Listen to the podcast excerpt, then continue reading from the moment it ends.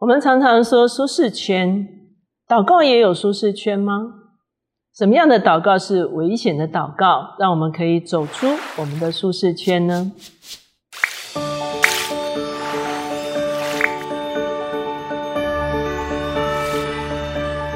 大家好，我是乔美伦老师，每周一次跟大家在乔氏书房见面。今天我们的单元是天书橱窗。今天所要介绍的书是《危险的祷告》，它的作者克雷格罗雪，他在美国也是畅销书的作家，他也是奥克拉荷马州 Life Church 的创始人，他自己有一个领导力播客。他写这本书呢，其实有一个非常有趣的开场哈。他说有一年呢，他的母亲啊到医院哈需要开刀哈，忽然间有一个男士就问他母亲说：“你需不需要我为你祷告呢？”这个西装笔挺的男士呢，他就啊很一本正经的问他的母亲说：“你需要的是哪一个宗派的祷告词呢？”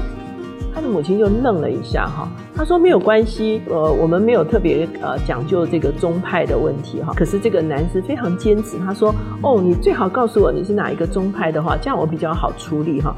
所以他妈妈就说，哦，好吧，那我们也去过卫理公卫理会，哈，那你就用卫理会的好了，哈。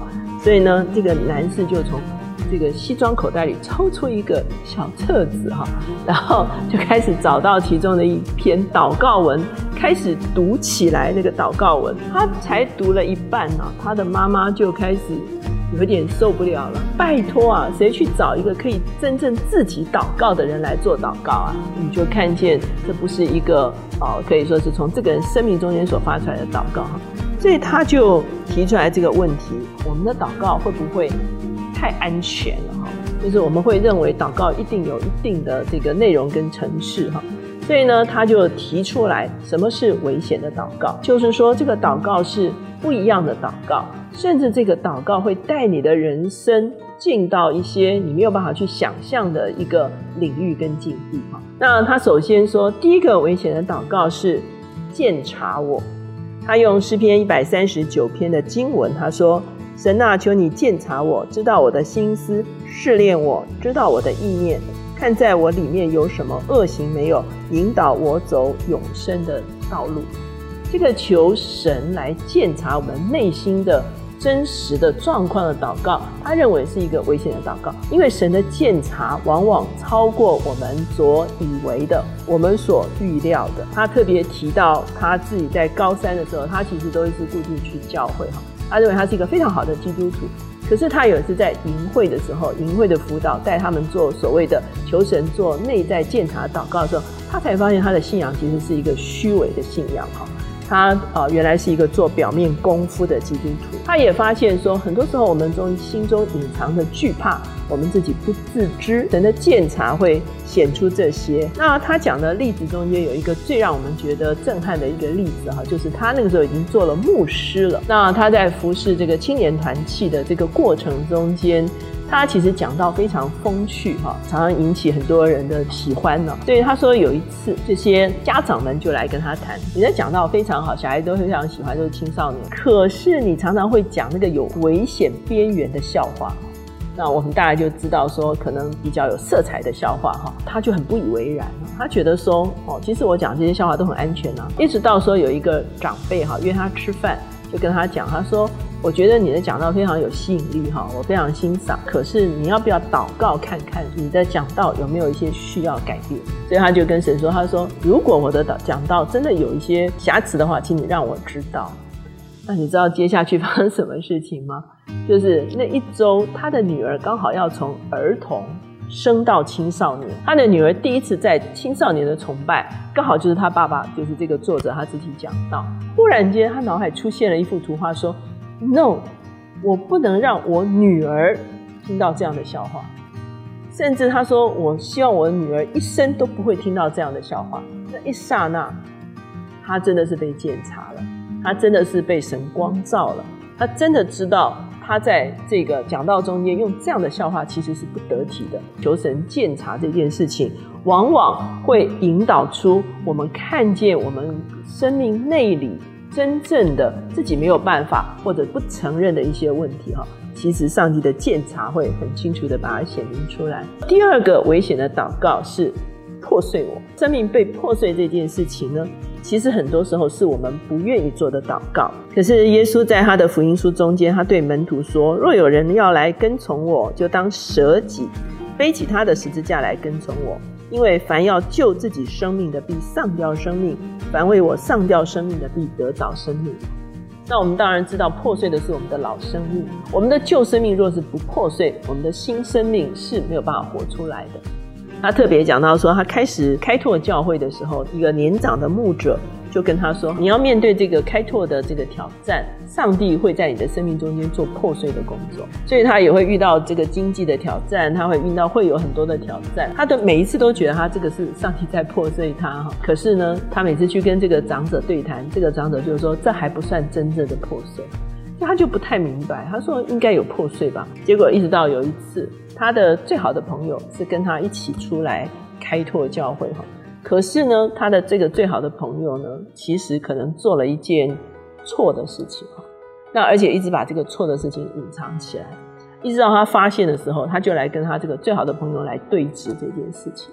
而且呢，在对峙的过程中，两个人就起了非常大的冲突哈。那这个对他们两个人都是很大的打击啊。他就怒气冲冲，他就想说没关系，我稍后再来处理这件事。他就去做别的事情哈。他的这个好朋友的妻子打电话跟他说，他的好朋友自杀了。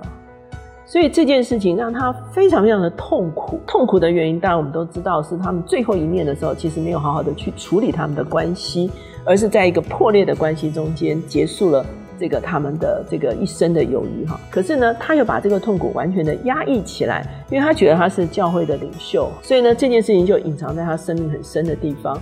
直到有一天他也是站讲台的时候，他的理念实在是没有办法再压抑了，他就整个在讲台上就爆哭出来。他就跟他的会友说：“我是多么的软弱，我多么的后悔，我没有好好去处理这件事情，导致了一个没有办法挽回的一个伤害。结果谁晓得他的会友马上就围绕着他开始为他祷告。所以他说，从那天开始，他的教会开始爆炸性的成长。为什么？因为他的会友跟他完全的同心，他的会友完全的接纳他，教会开始为牧者祷告的时候，那个力量真的都也都不一样哈。”所以呢，他的会友开始跟他心连心，一起来面对很多的挑战。他们也知道他们的牧者其实也是一个平凡的人哈，所以需要他们的支持。这件事情他才真正的明白什么叫做神会破碎他哈。也就是说，他里面的刚硬，或者他里面自己不自觉的一些影响他跟人的关系，或影响他跟事工的关系的一些东西，上帝会做一个破碎的工作，以至于他里面的生命力才会真正的。